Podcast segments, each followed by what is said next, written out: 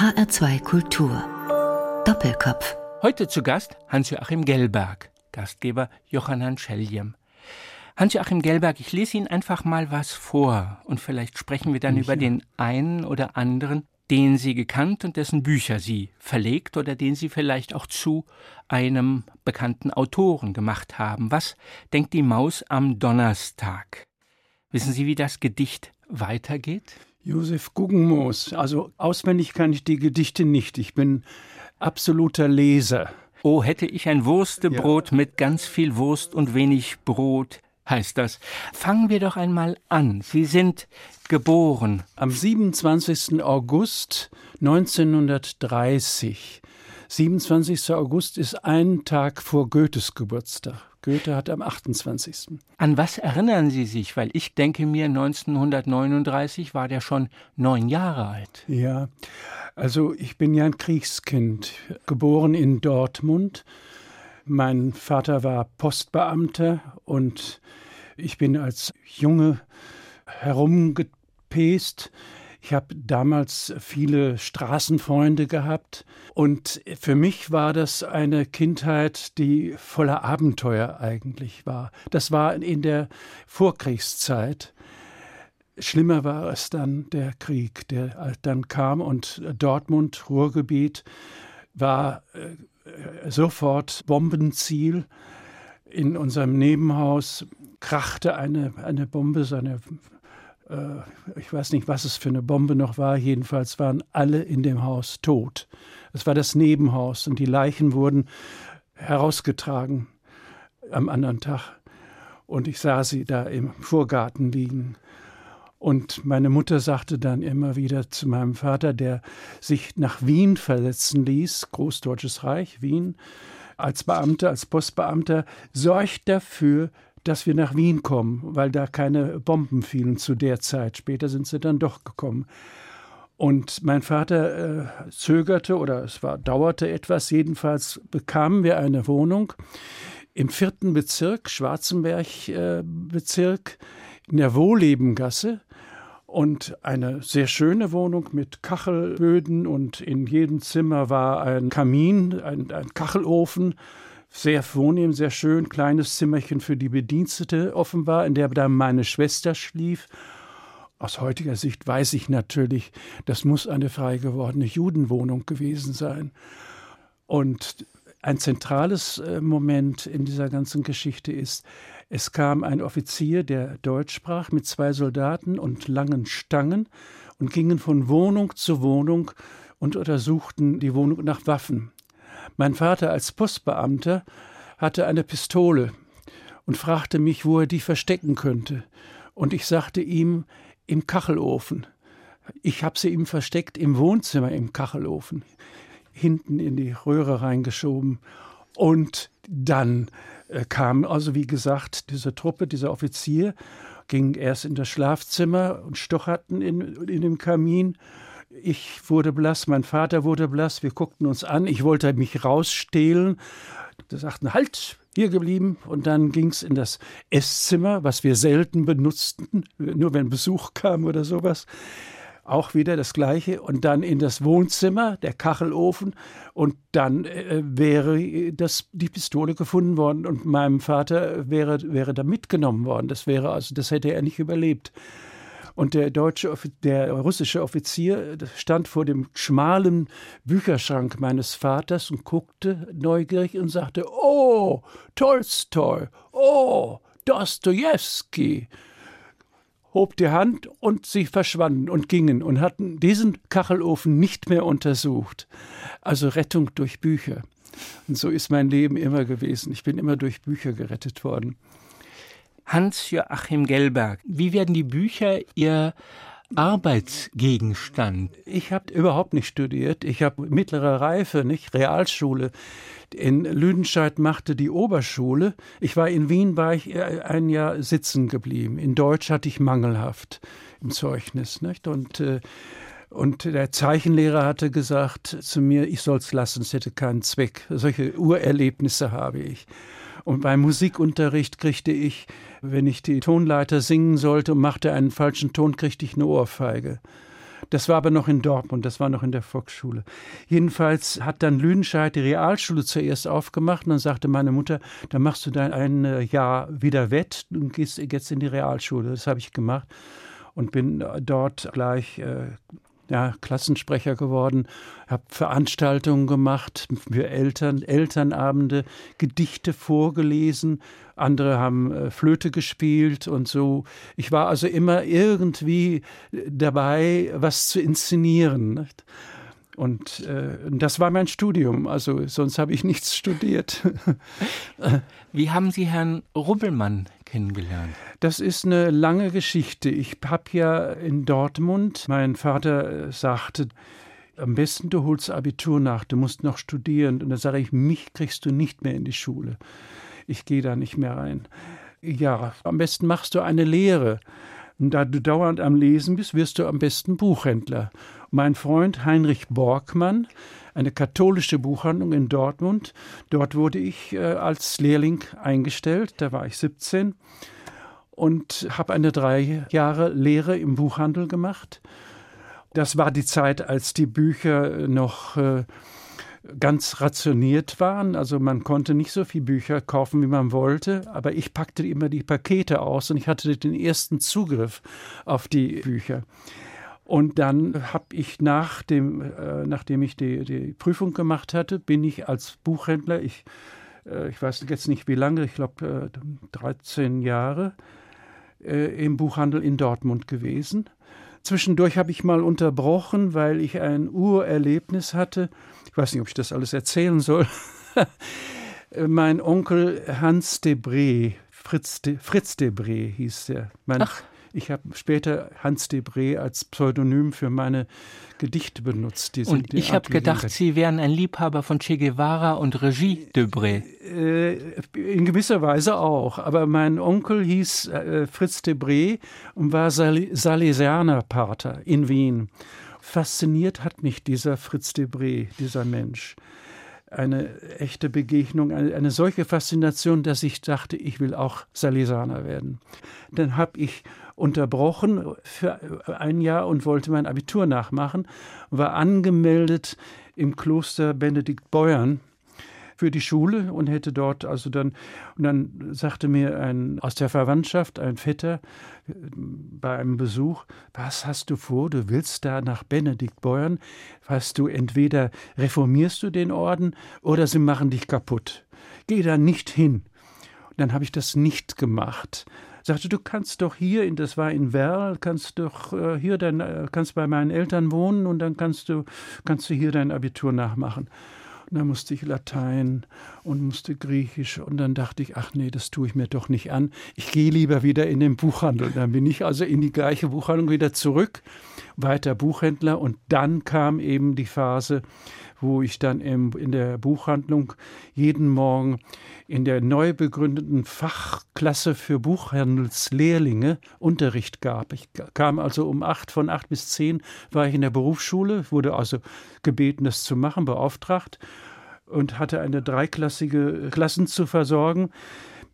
Ich hatte keinen Lehrplan, ich wusste nicht, ich habe mir das dann selber gemacht, habe selber aber auch dabei erst gelernt, was, was ein Buchhändler-Lehrling alles lernen muss.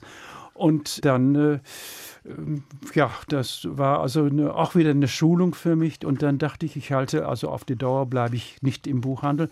Wobei ich als Buchhändler dann natürlich wahnsinnig viel äh, erlebt habe. Also damals war die deutsche Literatur, die im Kommen, Max Frisch, Stiller erschienen und so weiter. Das gab es alles in der katholischen Buchhandlung und auch die Ausgaben von Henry Miller, die damals äh, konnte man die noch nicht so einfach kaufen. Dann gab es Raubdrucke, die bezog ich aus Holland und verkaufte sie in der katholischen Buchhandlung unterm Ladentisch. Es sprach sich rum, dass man bei Borchmann in Dortmund sowas bekommt. Also das war gleichzeitig kam ein katholischer Geistler und sagte, sie haben äh, Hermann Hesse, Nazis und Goldmund im Schaufenster liegen. Das darf man aber nicht machen. Das geht nicht, das Buch.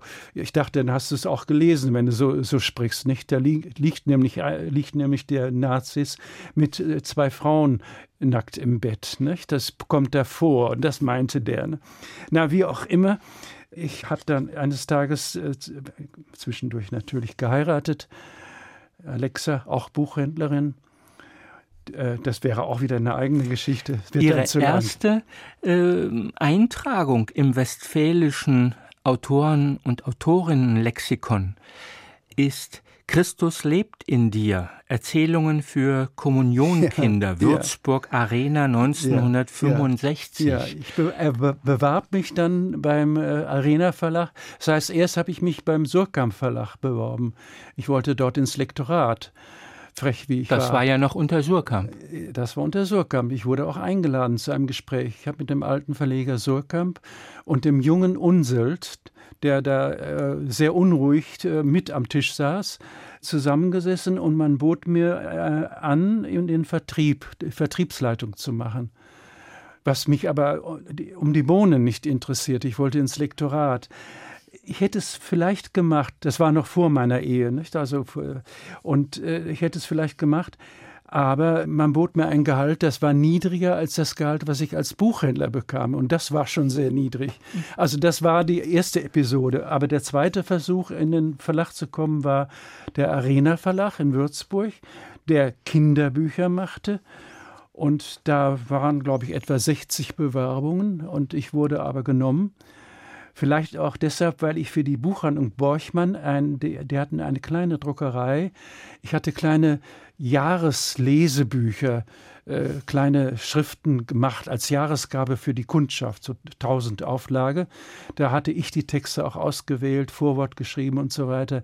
Und da gab es eben, äh, und es gab äh, literarische Monatsbriefe der Buchhandlung. Und das war natürlich, äh, das konnte ich alles vorzeigen und dann dachte ich, ja, dann wurde ich genommen und sollte dann die Arena Taschenbücher betreuen, die äh, dort eingerichtet wurden. Und da habe ich natürlich nicht nur Lizenzen besorgt. Als Buchhändler hatte ich natürlich einen sehr guten Überblick über den Markt. Ich habe auch dann äh, selber eine Anthologie gemacht Kommuniongeschichten. Das war also, äh, der Arena Verlag war auch katholisch, nicht? Also, und das wurde gebraucht, dachte mir, das kann man brauchen. Und dann habe ich natürlich selber auch was da drin geschrieben oder auch Autoren dazu gesucht und die, das hatte ich schon ganz vergessen jetzt. Aber das war also tatsächlich das Erste, was ich veröffentlicht habe. Der Arena Verlag, Hans-Joachim Gelberg, stand ja, wenn ich an die Veröffentlichungen in den 60ern äh, denke, für eine recht angepasste Kinder- und Jugendbuchwelt. Irgendwer ritt da immer von Kreuz nach Quer. Das waren kindliche Hauptfiguren. Das war eigentlich doch das Gegenstück zu der fesches Mädel im Dirndl hüpft über die Wiese und ja. umarmt ihren Landarzt. Ja, es gab schon also interessante Bücher, die äh, Plätticher hieß der, machte. Äh, und da war man schon sehr bemüht und äh, eine gewisse literarische Qualität zu haben. Aber ich war ganz eingesponnen in diese Taschenbuchidee und las in der Richtung. Und es war eigentlich eine, für mich eine schöne Zeit, weil nebenan in der Kirche, ich weiß nicht, wie sie hieß, Deutschherrenkirche, morgens wurde äh, an der Orgel spielte jemand, wenn ich in meinem Zimmer im Lektorat saß und redigierte. Das war wunderbar, von morgens mit dem Fahrrad dorthin. Bis meine Frau, wir wohnten in Würzburg im tiefen Tal und das ist im Sommer ist es sehr heiß dort und so. In der Zeit wurde unser Sohn geboren, also es war die Tochter, die Barbara und dann äh, kam in Würzburg wurde äh, Stefan geboren. Dortmunder Kind in, in Würzburg geboren. Und der wurde gleich sehr krank und es, äh, das war also ganz schön. Und meine Frau sagte, wir müssen hier weg. Ich halte es hier nicht aus. Nicht? Also kam verschiedenes anderes zusammen und äh, such was anderes. Und dann dachte ich, ach Gott, ich, ich wäre ganz gern geblieben. Dann habe ich also im sogenannten Börsenblatt des Deutschen Buchhandels eine Anzeige gefunden vom katholischen Paulus Verlag in Recklinghausen, die einen Lektor suchten. Und da habe ich mich dort beworben und habe zu meiner Frau gesagt, ich verlange das doppelte Gehalt, sonst mache ich es nicht. Und dann wurde ich eingeladen in Dortmund und wurde genommen, eingestellt. Mein Vorgänger in diesem Lektorat war Walter Scherf, der spätere Leiter der Jugendbibliothek in München und eigentlich der Entdecker von Tolkien mit dem Hobbit. Dort ist die erste Ausgabe erschienen, die ich später dann erneuert habe. als der Verlag sie verramschen wollte, habe ich den Hobbit neu gemacht, neu illustriert von Ensikat und so weiter, mit großem Erfolg. Aber da war die Welle Hobbit noch nicht da. Jedenfalls wurde dieser Cheflektor, der dort war, der trank sehr stark und er musste einen Entzug machen. Und dann wurde ich gefragt, ob ich den, das gesamte Lektorat machen könnte oder wollte, außer Kinderbüchern, Sachbücher. Und damals war auch äh, die Gruppe 66, wo Wallraff seine ersten Literatur der Arbeitswelt. Literatur der Arbeitswelt. Wo Arbeiter angefangen haben ja, zu ja, schreiben das wurde und dort Sekretärinnen. Verlegt. Und in, insofern kam ich mit Wallraff äh, zusammen auch mit, äh, mit Josef Reding und so. Und ich machte Romane mit denen. Das heißt, ich musste also möglichst bald auch einen Erfolg äh, äh haben und ich wusste vom katholischen Buchhandel, dass die Sexualität, ist ja heute noch ein bisschen der Fall, wie wir neuerdings wissen, eine Rolle spielte und dass ein, ein sogenanntes Ehebuch für katholische Eheleute mit Imprimator der Kirche, das gab es nicht. Und ich fand in dem Manuskriptschrank voll mit Manuskripten. Mein Vorgänger hatte die schon gar nicht mehr gelesen. Das habe ich also ganz durchgeackert, fand aber nichts Gescheites, aber ein handgeschriebenes Manuskript von einem Arzt, Dr. Sievers, der fünf Kinder hatte mit seiner Frau, über gesundes und krankes Geschlechtsleben aus katholischer Sicht, wobei er das Kranke überbetonte und all das, was man als katholisches Ehepaar nicht machen darf wenn man keusch leben will. Und dann habe ich zu dem gesagt, äh, sage, Herr Dr. Siebers, das ist ja großartig, was Sie da geschrieben haben. Also das machen wir. Bin ich zu meinem Verleger gegangen, ich sage, ich habe was Großartiges entdeckt. Ein katholisches Ehebuch, aber es war natürlich unbrauchbar eigentlich. Dann habe ich dann das Manuskript in Süderlin-Schrift geschrieben, meiner Sekretärin, die ich dort hatte, diktiert und diktierend natürlich alles verändert und das kranke Geschlechtsleben in den Anhang verwiesen und das Gesunde heraus und so weiter. Und habe es dann äh, tippen lassen und habe es dann äh, dem äh, Dr. Sievers vorgelegt. Und da war der sehr äh, nervös und sagte, ja, das hm, und so. Und dann habe ich ihn eingeladen zu einem Gespräch. Da kam er nach seiner Praxis abends in, in mein Zimmer, Lektorat. Ich hatte ein kleines Zimmerchen im, im obersten Stock und mit brachte seine Frau mit. Und dann haben wir darüber gesprochen und dann habe ich das damit diskutiert und dann sagte, ja, das geht, aber dann habe ich zu der Frau geguckt und dann nickte die. Sagte, ja, das ist richtig. Fünf Kinder, nicht? Und, äh, da, und da hat er nachgegeben. Und dann haben wir das Buch gemacht, Gesundes und krankes Geschlechtsleben und es musste Imprimator kriegen und sind wir nach Münster gefahren. Ich habe vorher einen Kursus mitgemacht für katholische Eheleute, um zu begreifen, was die Kirche will und was man machen darf. Und dann war ich sozusagen gerüstet und habe da das entsprechend beeinflusst. Und es gab ja dann also eben doch manche Stellen. Äh, und dann haben wir das in Münster beim Bischof vorlegen müssen. Ein beauftragter katholischer Arzt war das, der das auch gelesen hat, kamen zur Besprechung. Der sagte, in Ordnung, das können Sie machen, kriegen Sie Imprimatur. Und dann war das durch.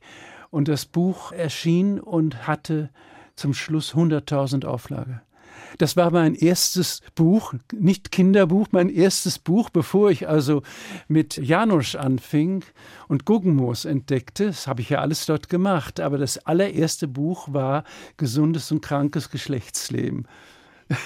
Wir hatten bei Ihren Musikwünschen geschrieben, dass die erste Musik, die wir einspielen wollen, ein Titel von 1971 gewesen ist. Sie hatten damals getanzt im Partykeller mit Christine Nöstlinger auf einer Arbeitstagung in Urach.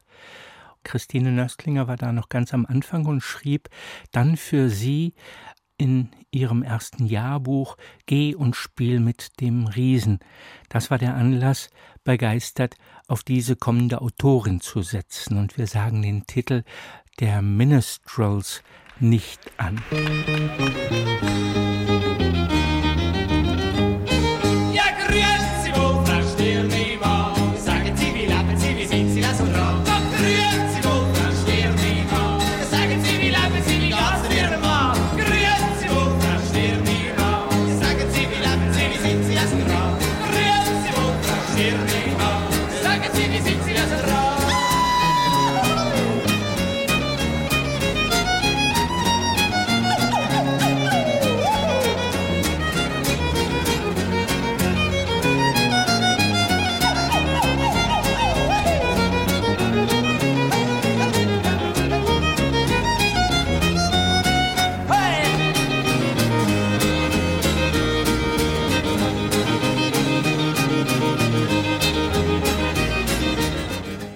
Das waren die Minstrels mit Grüezi wohl, Frau Sternima. Alle Schweizer greifen sich an den Kopf, ob dieses seltsamen Dialektimitats. Zu Gast im Doppelkopf auf H2 Kultur Hans Joachim Gelberg, Schriftstellerfinder, Jugendschriftstellerfinder, Gastgeber Johann Schelliem. Also 1970 ist ja jetzt schon wieder 25 Jahre nach Kriegsende. Ja. Da sind die Kriegskinder, also viele der späteren Autoren, also sei es Peter Hertling oder Paul Maar oder andere, Ja. die eben in den Trümmern gespielt haben, nicht wie sie in der Zwischenkriegszeit in den Trümmern und auf der Straße, die wenig befahren war, sondern danach. Das heißt, Hans-Joachim Gelberg lebt eigentlich in einer heilen katholischen Welt. Er ist verheiratet, glücklich, Kinder. hat zwei Kinder, zieht der Familie und der Kinder zuliebe aus dem Kochtopf im Württembergischen Ja. wieder in die Nähe seiner alten Heimat, hat nichts mit den Chaoten zu tun, mit den Menschen, die aus dem Bauch heraus schreiben, die seltsame Ideen haben, wie Janosch. Die Janosch ist ein Flüchtling beziehungsweise kam aus Polen. Gab es da einen Bruch im Leben und im Kosmos dieses Hans-Joachim Gelberg oder wie kommen Sie zu diesem Gedankengut der aufmüpfigen Schriftsteller und Autoren, die ja erstmal bloß auf Schreibmaschine Ihnen seltsame Zettel vorlegen, also keine Bücher, und Sie sehen dann da irgendetwas, also Edelsteine. Also ich habe ja immer schon mit großer Literatur gearbeitet. Also wie gesagt, bei Tante Zilli die äh, Klassiker gelesen, also auch, äh, auch ein Rilke gelesen und Stifter und so weiter. Ich habe dann das nie aufgegeben, im Gegenteil. Ich war also auch als, als junger Buchhändler später völlig bei der neuen Literatur, Max Frisch zum Beispiel, informiert. Also eigentlich habe ich Kinderliteratur wenig gelesen. Als Kind habe ich kaum Kinderbücher, auch keine Märchenbücher kennengelernt. Auch nicht die Häschenschule? Nein. Ich habe also, ich äh, habe das alles später als Erwachsener gelesen. Die gesamte Kinderliteratur, die große Kinderliteratur bis zu Edward Lear und was nicht alles, habe ich also als Erwachsener gelesen. Und auch die Märchenwelt, irgendwie haben meine Eltern das versäumt, mir das nahezubringen. Kein Andersen. Ja, auch Andersen nicht, nicht. Das habe ich alles als Erwachsener wahrgenommen, weil ich ja auch innerlich Kind geblieben bin. Nicht? Es ist ja etwas Seltsames, was einem passiert, besonders wenn man alt wird, dass man sich als Kind wiederentdeckt. Man ist dann zwar kein Kind mehr, aber das Kindliche, das ist ja ein, ein hohes Gut, was man sich bewahren. Und das haben ja auch viele Autoren, gerade Autoren, haben das, gerade auch im Rahmen der Kinderliteratur. Hans-Joachim Gelberg, ich hatte nach diesem Bruch im Kosmos Ja. gefragt oder nach der Verwandlung dieses Kosmos. Wen haben Sie zuerst kennengelernt? Guggemoos oder Janosch? Also zuerst habe ich, als ich bei Arena meine allererste große Anthologie machte mit Kindergedichten, Bunter Kinderreigen, ein Titel, den ich nicht wollte. Ich hatte einen anderen Titel, aber mein Chef wollte den Titel. Das Buch war sehr erfolgreich, kam auf die Auswahlliste zum Deutschen Jugendliteraturpreis. Ich schrieb Autoren an und darunter war eben auch Guggenmoos. Der schickte mir äh, Manuskripte. Der hat ja einen Untertitel 188 neue Genau. Und alte Verse und Reime zum Spielen und Singen für alle Tage 1966. Ja, genau. Das heißt, wir sind noch zwei Jahre vor der Studentenbewegung. Ja, das ist richtig. Aber man darf nicht vergessen, das war ja ein Prozess, der ineinander überging langsam. Also die 68er waren auch schon 67 da. Da bewegte sich was. Und das kriegte ich natürlich auch mit. Insofern war ich äh, zweigleisig. Ich habe also äh, beobachtet, wie das sich entwickelte mit im Erwachsenenbereich was es dort für Literatur gab. Und dann eben auch in der Kinderliteratur habe ich es zum Teil dann in meine erste Anthologie beim äh, Bitter äh, äh, ja, gemacht, äh, Kinderland Zauberland. Da sind eine ganze Reihe Texte drin, also alles Originalmanuskripte, die also äh, schon recht frech waren. Nicht? Aber was hat Sie an einem Gedicht oder einem, einem Titel wie Was denkt die Maus am Donnerstag und solchen einfachen, solchen schlichten Reimen wie O hätte ich ein Wurstebrot mit ganz viel Wurst und wenig Brot, o fände ich zu meinem Glück ein riesengroßes Schinkenstück. Also galt das nicht als Schund, als Gassenreim, weil es gab ja damals Hefte, Comichefte, das war alles Schund. Das darf man nicht vergessen, das hat lange Wurzeln. Guggenmoos lernte ich postalisch mit seinen Manuskripten für meine Anthologie kennen. Und als ich dann beim äh, Bitter Verlag als Lektor war, habe ich Guggenmoos besucht, weil ich die Gedichte, die ich schon von ihm hatte und veröffentlicht hatte, unglaublich wahrheitsnah und wirklichkeitsnah empfand. Man muss wissen, Guggenmoos war ja eigentlich ein ganz großer Naturlyriker. In den großen Anthologien ist er leider nicht drin. Und er hat sich auch immer dazu bekannt, dass er Kinderdichter ist. Aber er ist ein großer, bedeutender Lyriker. Und das habe ich natürlich gemerkt und gefunden. Allerdings eben äh, auch mit der Möglichkeit, dass Kinder damit glücklich werden können. Und damals gab es solche Gedichte nicht.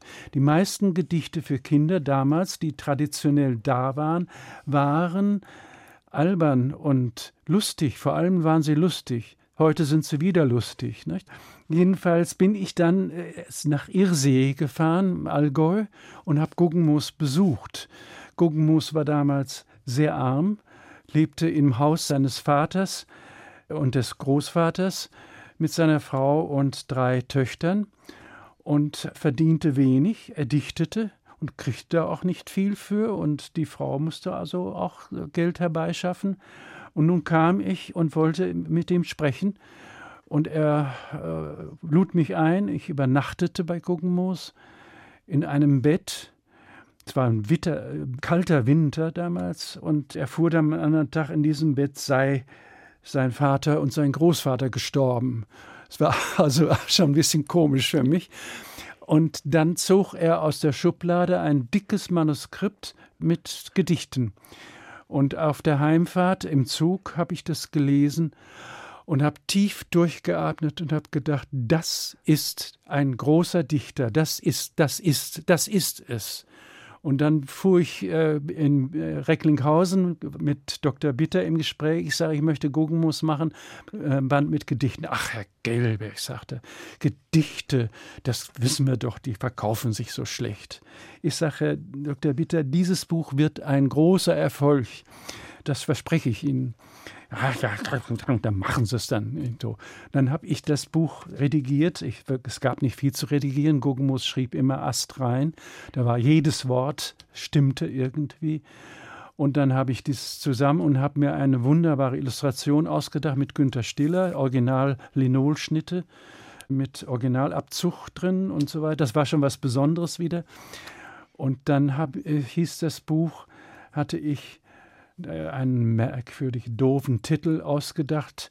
Und dann rief Guggenmus, der sehr vorsichtig, einsilbig war, es war eine Großtat für ihn, dann rief er mich an, sagte, Herr Gelberg, dieser Titel, äh, der gefällt mir eigentlich dann doch nicht. Was halten Sie denn davon? Was denkt die Maus am Donnerstag? Ich sag, Mann, das ist ja ein toller Titel. Der war mir entgangen, obwohl das Gedicht ja da drin war. Ich sag, das ist ja großartig. Ja, das machen wir. Dann druckte das Buch schon in der, der Druckerei vom Bitter Verlag. Die hatten ja eine Druckerei, kleine Druckerei. Es druckte schon. Ich in die Druckerei sag, druckt der Titelbogen schon. Äh, nein, noch nicht. Ich sage, der Titel ändert sich. Das Buch heißt jetzt, was denkt die Maus am Donnerstag? Musste also neu gesetzt werden. Damals gab es noch Handsatz zum Teil. Und dann äh, habe ich dann das, also mit diesem Titel, das war natürlich schlagend dann, wurde also richtig berühmt. Und das Buch kriegte dann ja hinterher viele Preise. Guggenmus wurde bekannt und alles, was danach kam. Aber es gibt eigentlich noch da wieder eine Vorgeschichte die mit, mit Peter Hertling zusammenhängt. Ich bin auf Guggenmoos gekommen über Peter Hertling. der ein Essay, ganz früh ein Essay geschrieben hat über das erste Buch von Guggenmus, eines der ersten Bücher von Guggenmus. Guggenma geht über den See hieß das. Das waren aber eigentlich Erwachsenengedichte, illustriert mit Holzschnitten von Günter Bruno Fuchs und im Mitteldeutschen Verlag 1957 in der DDR erschienen. Und dazu schrieb Peter Hertling damals in einem äh, Essay über Guggenmoos, dass der auch ein, ein für Kinder und so weiter verwies auf ihn. Das brachte mich wiederum auf die Idee, dass Hertling für Kinderliteratur ansprechbar ist. Das ist also sozusagen die Wurzel meiner Bekanntschaft mit Hertling. Peter Hertling ist damals Lektor gewesen. Peter Hertling war äh, leitender Cheflektor bei S. Fischer. Ja, mhm. und. Äh, ja, aber Sie sind jetzt immer noch nicht bei Herrn Rubbelmann angekommen und Sie ja. haben kein einziges Wort über orangefarbene ja, das, kleine Paperbacks geschrieben. Das kommt 1970 kriegte ich großen Streit mit dem Verleger Georg Bitter. In der Phase hatte ich drei Jugendliteraturpreise gewonnen. Jedes Jahr gab es die für den Bitter Verlag. Das war eine ganze Reihe. Und der letzte Preis ging an Ludwig Peschek für sein Buch Die Erde ist nah über die Mondlandung die er äh, damals schrieb. Das war auch wieder eine eigene Geschichte. äh, jedenfalls war ich dann in Streit mit Dr. Georg Bitter. Ich merkte auch, dass es schwierig wurde mit ihm, weil sein Sohn allmählich und äh, den Verlag den später wohl übernehmen würde. Und da war mir klar, das ist ein Unglück für den Verlag. So wurde es auch dann später. Und dann sagte meine Frau, meine kluge Frau, die mir immer Rat gab und auch all die Wechsel, die ich vorgenommen hatte, angereizt hat, sagte, sagt sie, du, du, wir müssen hier weg. Nicht?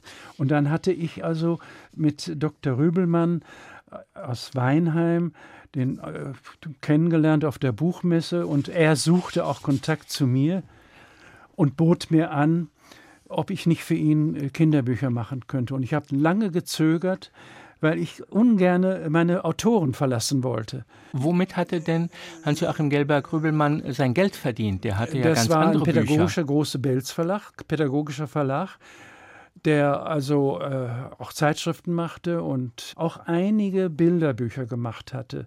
Und Günter Stiller und äh, und es war nicht so, dass das gut vonstatten ging. Das war also so nebenher eigentlich. Und das hatte ich ihm auch gesagt. Und dann lud er mich ein, ob ich nicht, und dann kam ich zu einem Gespräch und dann wurde mir das angeboten, dass ich eine eigene Edition machen könnte. Und dann bot er mir an, das war gar nicht meine Idee, unter dem Namen Belz und Gelberg. Er wollte das von der pädagogischen Literatur abteilen. Er wollte das sozusagen vereinzeln. Und bei den ersten Sitzungen im Verlag wurde ich eingeladen, die Lektoren aus den anderen Abteilungen, die Pädagogikabteilung, die waren gar nicht begeistert, dass dann noch jemand kam und der möglicherweise Geld kostete. Ne? Da wussten sie noch nicht, dass der Kinderbuchverlag sie ernähren würde später. Nicht? Ich hatte ja unglaublichen Erfolg dann. Hans-Joachim Gelbert, jetzt sind wir immer noch nicht bei der Veränderung ja. des Kosmos. Sie hatten ja. weise gesagt, dass 1968, vielleicht schon 1967 und 1966 angefangen hatte ja. und da einen einsamen Lyriker aus dem Allgäu eingeführt. Jetzt gibt es ja eine Rotznase aus München, der voluminöse Frauen wunderbar fand, ansonsten einen ziemlich großen Mund hatte hatte und der Herrscher auf vielen Partys war. Also äh, das ist keine freundliche Beschreibung. Sie meinen Janusz? Ja, ich ja, die Janusz. Beschreibung stimmt nicht ganz, aber ich habe ihn ja. Äh, Korrigieren Sie mich. Äh, er, die Frauen mochten ihn. Ich will es andersherum sagen. Nicht? Er war also ein äh, begehrenswert, nicht nur weil er Autor war, sondern so wie er war. Und äh, er, er ist ja eigentlich von Haus aus eher Zeichner und kein Erzähler. Ein richtiger Erzähler wurde er eigentlich unter meiner Lektoratssicht. Ich besuchte ihn in München. Er hatte einige Bilderbücher schon veröffentlicht im Lenz Verlag, der später pleite ging. Die Bücher waren mäßige Erfolge, aber ich sah den originellen Sprachton und die Bilder dazu und besuchte ihn auf. Wir bekamen Kontakt, es war nicht einfach mit ihm.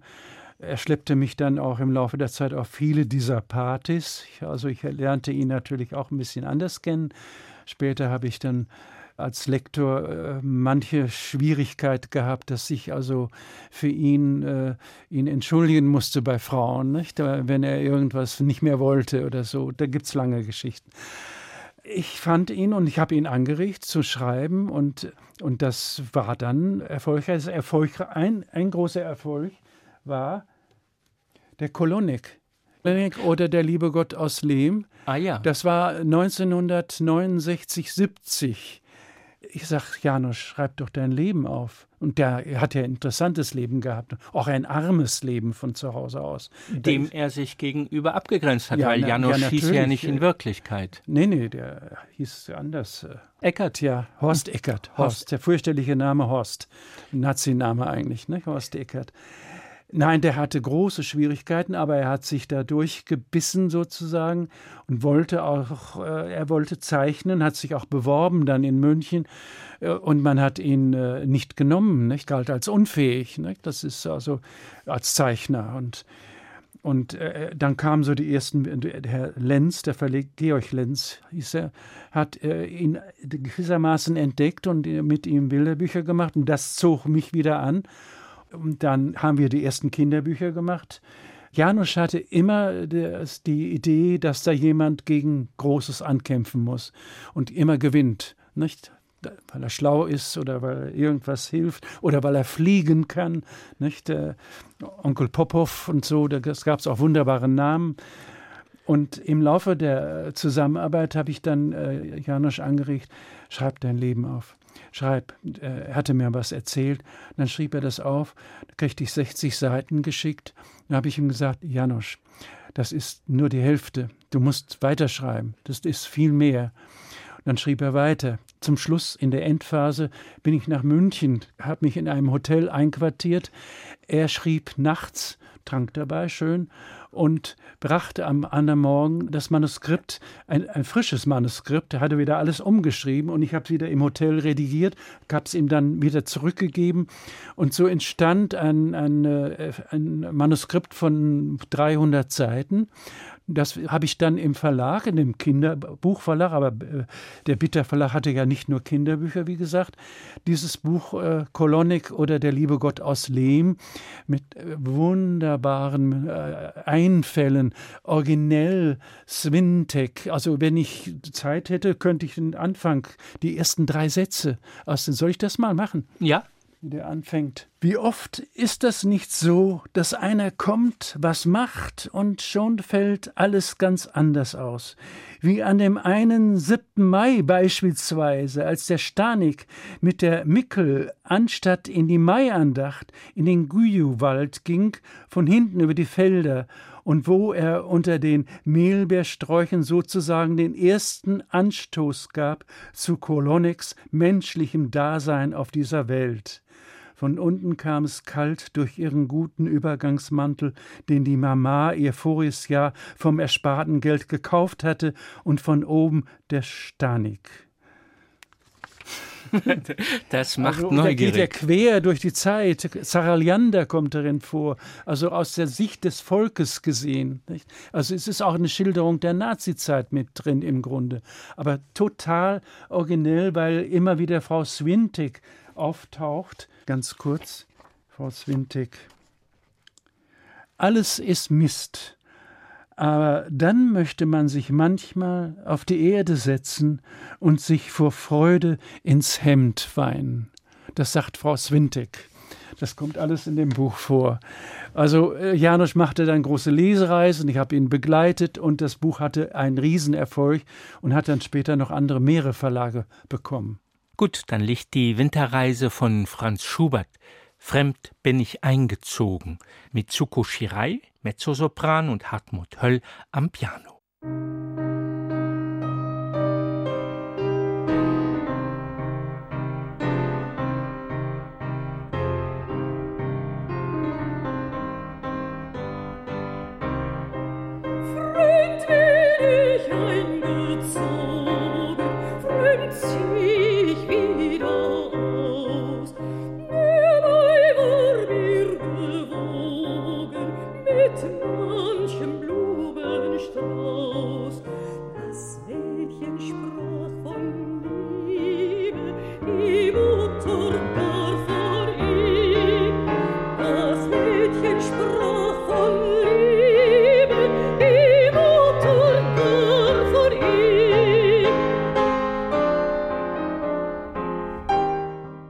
Den zweiten Teil dieses Liedes, Gute Nacht heißt es, ist nach einem Gedicht von Wilhelm Müller, die Winterreise von Franz Schubert, Opus 89, Mitsuko Shirai, Mezzosopran Hartmut Höll am Klavier. Den zweiten Teil spielen wir als Ausklang unseres Doppelkopfes auf HR2 Kultur mit Hans-Joachim Gelberg als Gast und Johann Scheljem als Gastgeber. Hans-Joachim Gelberg, Sie sind ja mit Ihrem jungen Belson Gelberg Verlag auch umgeben von anderen jungen Verlagen, also Verlag Roter Stern und anderen Verlagen, die ja ähm, alle eine Botschaft haben. Die Geschichtsverlage wollen entdecken die Weimarer Republik, den äh, äh, die Rätezeit, sogar Rowold macht äh, eine Reihe äh, mit äh, der Geschichte unterdrückter Phasen. Man entdeckt also ihr da oben, wir da unten, äh, Engelmann und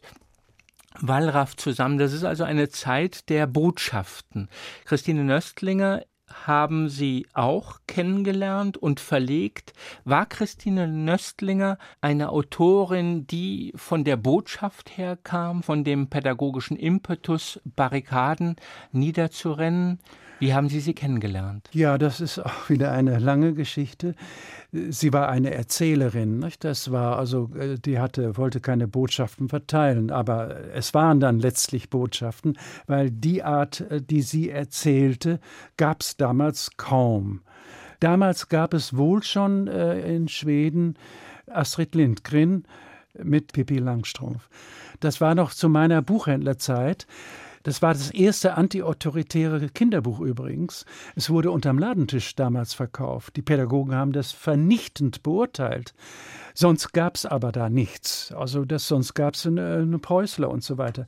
Als Christine Nöstlinger kam, und sie kam ja fast orkanartig, weil sie innerhalb weniger Jahre ganz viel geschrieben hat. Ich lernte sie kennen auf einer Tagung in Urach 1970 Dort wurde diskutiert. Damals diskutierte man Kinderliteratur aggressiv und noch anders. Da gab es also furchtbare Szenen, äh, äh, die, äh, weil man, man stritt sich einfach um diese neue Kinderliteratur. Das kam nicht so, dass alle klatschten, sondern das wurde heftig bekrittelt. Und auf dieser Tagung eben auch. Und ich lernte Christine Nöstlinger kennen dort und sie fiel mir auf in der Art, was sie sagte, wie sie sprach. Und wir freundeten uns sehr an. Und äh, das war damals auch ein bisschen locker. Abends in dem, im Partykeller wurde dann getanzt auf einer Platte. Und damals gab es diesen Schlager Grüezi Gott, Forst Lehmann. Da, da, da, da, da, da. Danach tanzten Christine und ich abends im Partykeller. Ne? Und dann erst äh, äh, kam heraus, ja, sie hatte ein Manuskript geschrieben für einen Wiener Verlag. Das lag da und die wollten das auch verlegen. Und dann habe ich gesagt, also dann soll sie mir doch auch was schreiben. Und dann schrieb sie, in kürzester Zeit hatte ich das Manuskript Die Kinder aus dem Kinderkeller. Und das war großartig. Das drehte sich worum?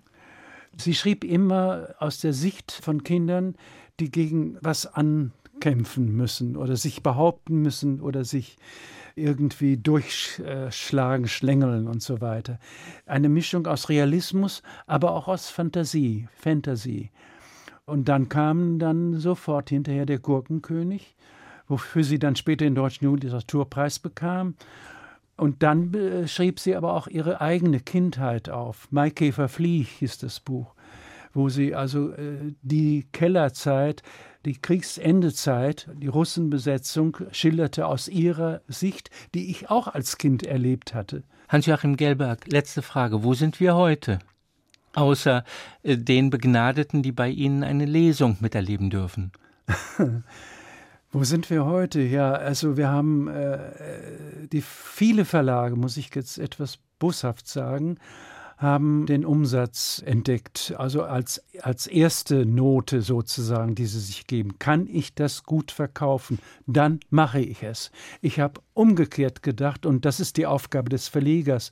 Das gefällt mir, das ist wichtig, das mache ich und überlege dann, wie ich es am besten verkaufen kann. Das ist eine völlig andere Denkweise. Dafür braucht man einen Verleger. Sonst braucht man den Verleger nicht. Drucken können wir auch selber. Danke.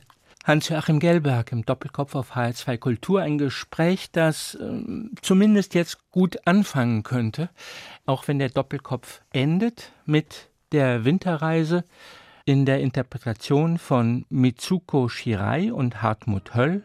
Gute Nacht. Fremd bin ich eingezogen. Fremd ziehe ich wieder aus, heißt es dann, glaube ich, bei Schubert. Gastgeber Johann Schelliam.